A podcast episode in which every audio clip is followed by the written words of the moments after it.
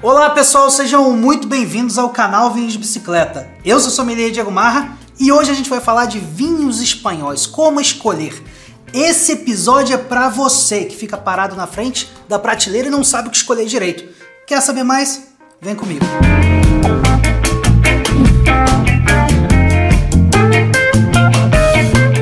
Já começo esse episódio, como sempre, pedindo para você clicar no botão de curtir, deixar o seu comentário, suas experiências, compartilhar esse vídeo com os amigos, porque é sempre bom enriquecer os nossos episódios e com isso vocês divulgam o nosso trabalho. Se vocês já fazem isso, obrigado de coração.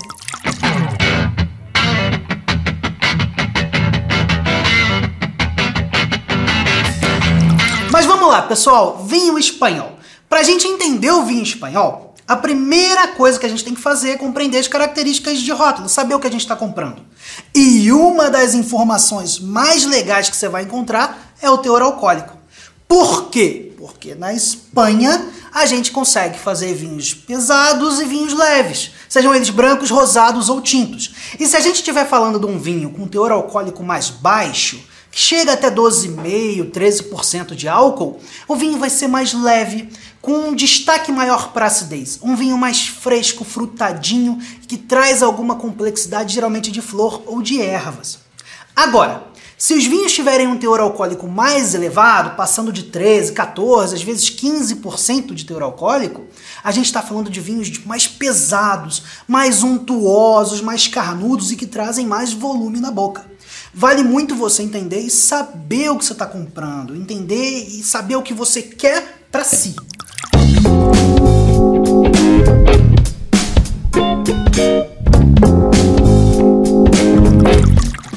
Vamos lá, vamos falar um pouquinho de uva. Vocês vão perceber que eu quero ser prático nesse episódio.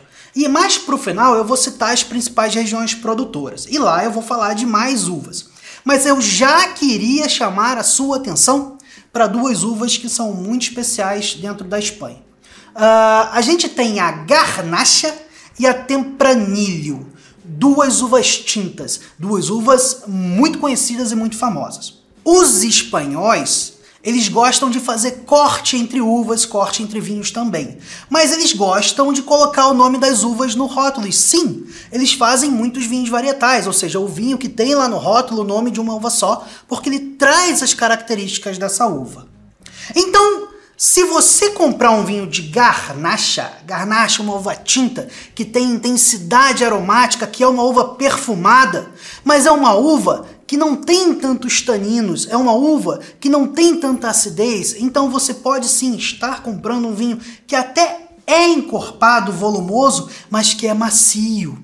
A garnacha é uma uva muito fácil de gostar. Eu falei do perfume dela. É uma uva que traz aromas de frutas vermelhas com um toque de especiarias doces, anis estrelado, cravo da Índia, canela. É muito gostosa essa uva. Os vinhos que ela faz são muito gostosos. É a uva preferida do Rodrigão. Uh, e por outro lado, a gente tem a Tempranilho. A Tempranilho, ela não é tão perfumada quanto a Garnacha. Ela é a tinta mais plantada da Espanha hoje em dia, tá? E recebe diversos nomes lá dentro. Ela não é tão perfumada quanto a garnacha, mas ela tem características de boca mais destacadas. A tempranilha vai ter mais tanino, a tempranilha vai ter mais acidez. Então, sim, ela vai fazer vinhos mais rústicos, mas vinhos com uma estrutura de boca maior. Vinhos mais ásperos. E muitas vezes são vinhos que ganham envelhecimento. Aliás, por causa dessa característica, a Tempranilha é uma uva que se dá muito bem com a passagem do vinho por barris de carvalho. E o espanhol adora passar vinho por carvalho. Vocês vão ver já já. Então, se você quer um vinho mais estruturado, ainda que seja áspero, um vinho mais rústico, um vinho mais bruto, às vezes com complexidade de envelhecimento, são os vinhos de Tempranilho que você tem que procurar.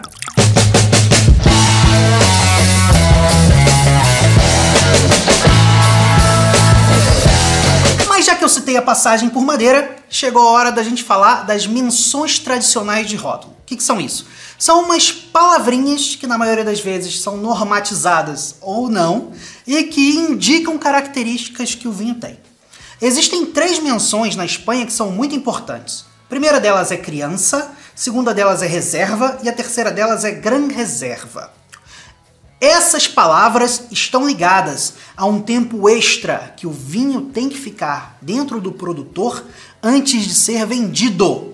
E também ao tempo que esse vinho passa dentro de madeira. Pois é. Então, quando você compra um vinho, um vinho, seja ele tinto, branco ou rosado, espanhol, que tenha uma dessas três palavras no rótulo, você sabe que você está comprando um vinho que provavelmente vai ser um pouco envelhecido, amadurecido e um vinho madeirudo, tá? Agora, deixa eu especificar bem aqui um negócio. A palavra criança vem de criação, é criança com Z, mas a pronúncia é com S. Ela vem de criação, amadurecimento. E é a base da pirâmide de qualidade dos vinhos que tem menção. Significa, pro vinho tinto, que ele tem que aguardar no produtor 24 meses antes de ser vendido, dois anos.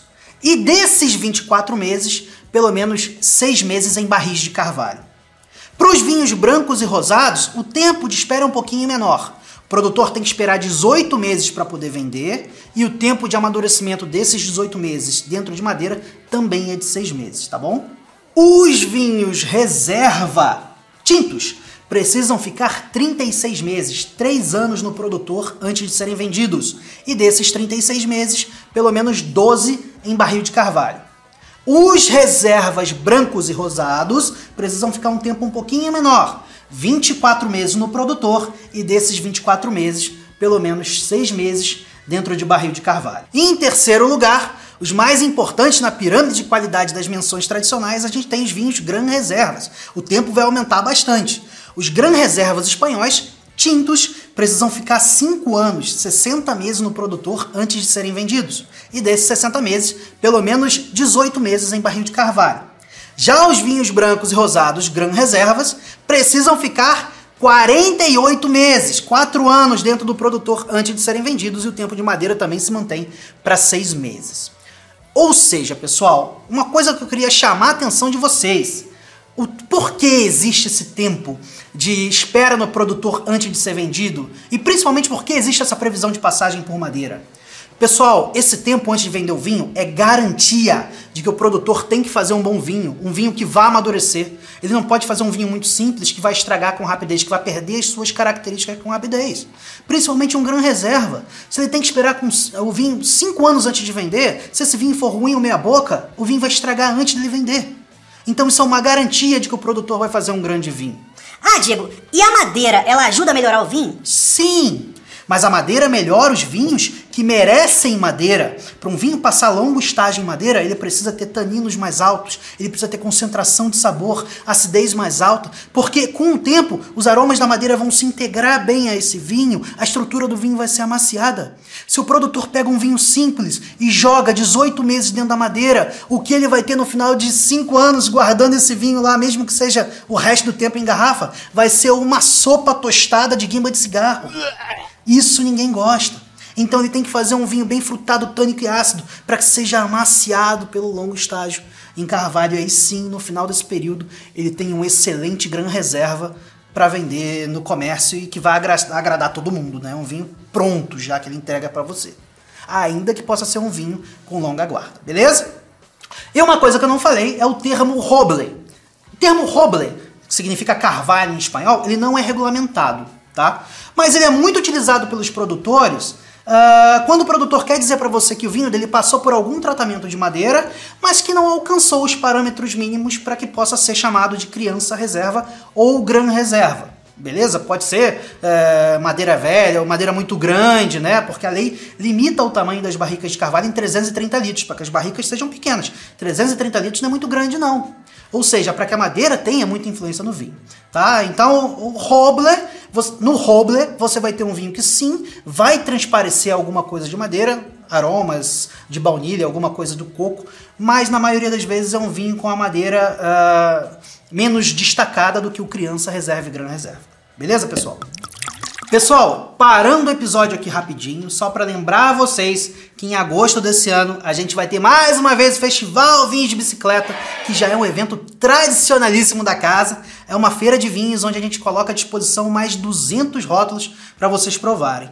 A outra coisa, né? Você pode vir trocar uma ideia comigo, com o Rodrigão, e você vai poder conversar com muitos produtores e importadores do mundo todo. Beleza? Vou deixar aqui o link no descritivo, se você quiser mais informações, dá uma passada por lá.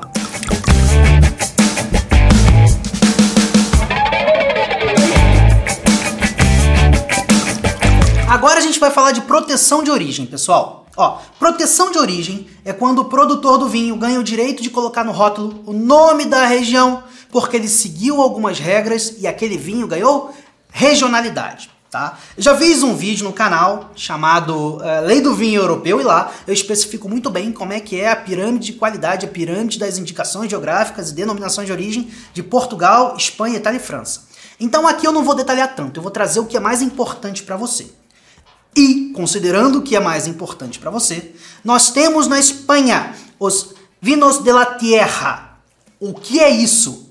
São vinhos feito nas 42 macro-regiões, 42 regiões maiores, uh, que em regra tem que ter 85% dos, das uvas provenientes do lugar que eles apontam no rótulo, e algumas regras mais flexíveis. É, é muito similar ao vinho regional de Portugal, tudo bem? Pois é. Acima disso, nós temos as denominações de origem, denominação de origem, DO. Eu vou citar aqui várias vezes a palavra DO, a sigla DO. DO, ela já tem regras mais rígidas de produtividade e tudo mais. É um vinho que esse sim tem uma proteção de terroir, uma proteção de regionalidade muito maior. E a Espanha atualmente tem 68. É bastante coisa. Acima disso, nós temos as denominações de origem com mais protagonismo, uh, mais prestigiadas, digamos assim, que passam 10 anos como denominação de origem uh, e por ganhar bastante prestígio, é elas podem ser elevadas à condição de denominação de origem qualificada, DOCA.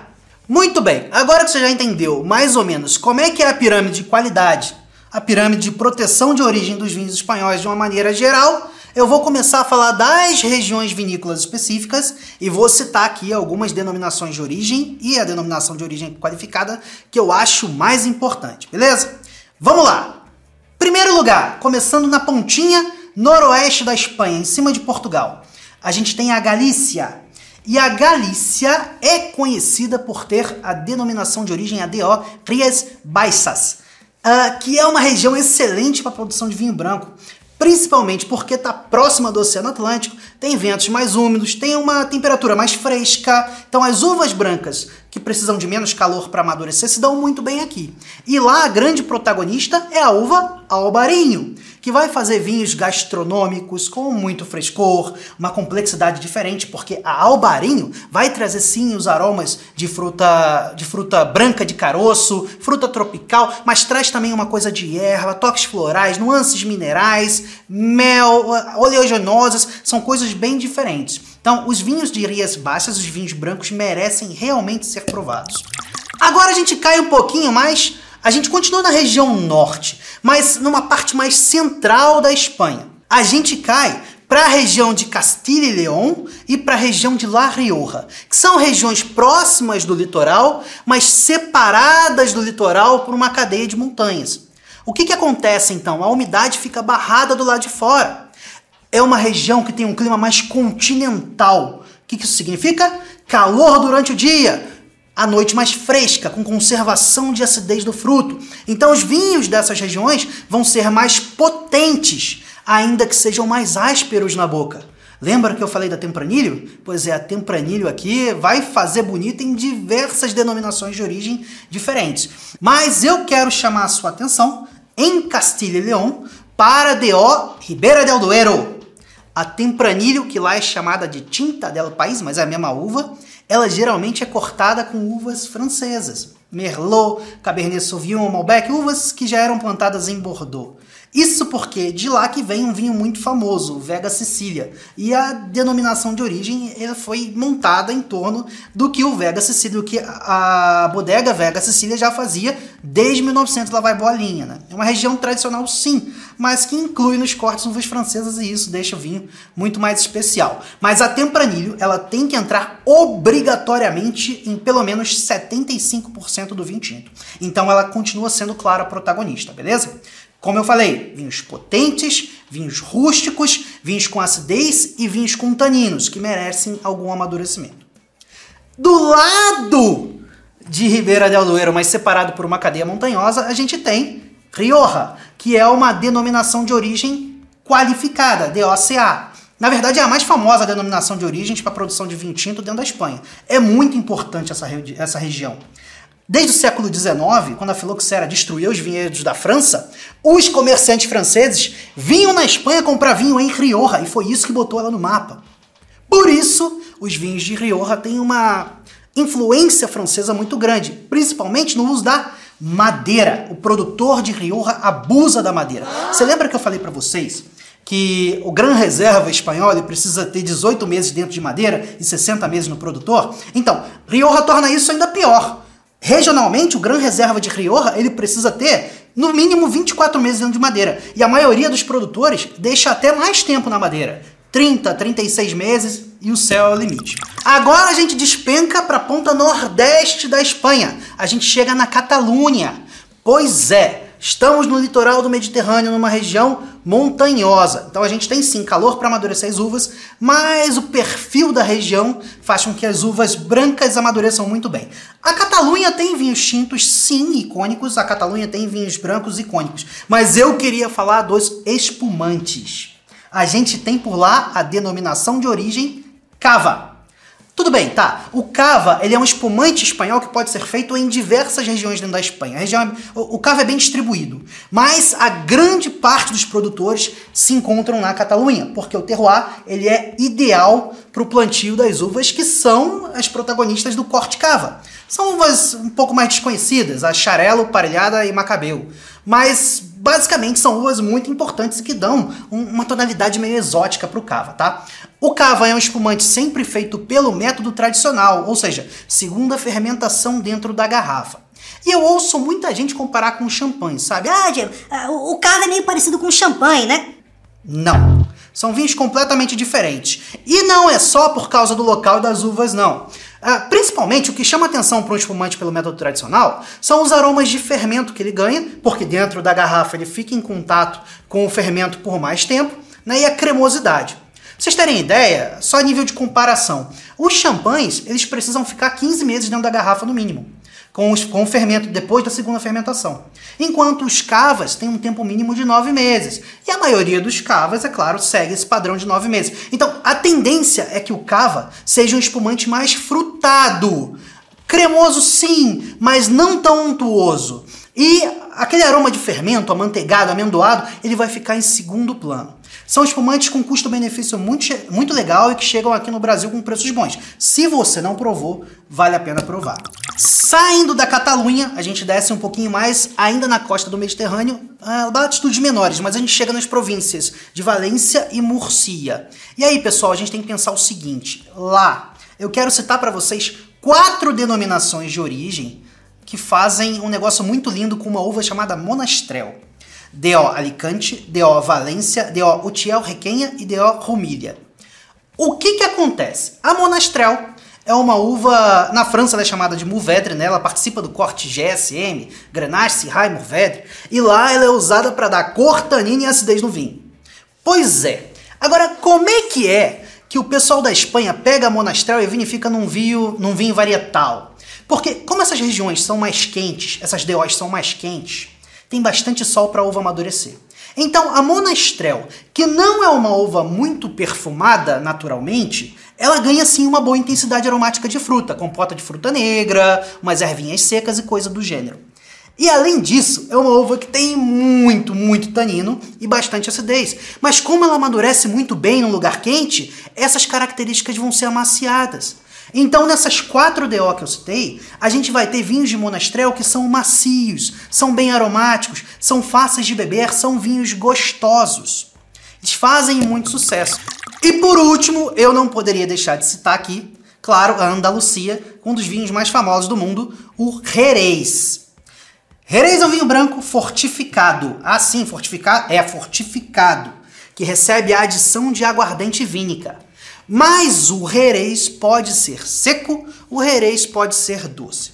Acontece que lá na Andalucia uh, existe um triângulo formado por três cidades: Sanlúcar de Barrameda, Jerez de la Fronteira e El Puerto de Santa Maria. Nesse triângulo existem alguns vinhedos num solo de giz branco chamado Albariça. E lá se dão muito bem uh, diversas uvas brancas, mas principalmente a Palomino e a Pedro Jiménez. A Palomino é mais utilizado para fazer os jerezes secos. A Pedro Jiménez é mais utilizada para fazer os jerezes doces.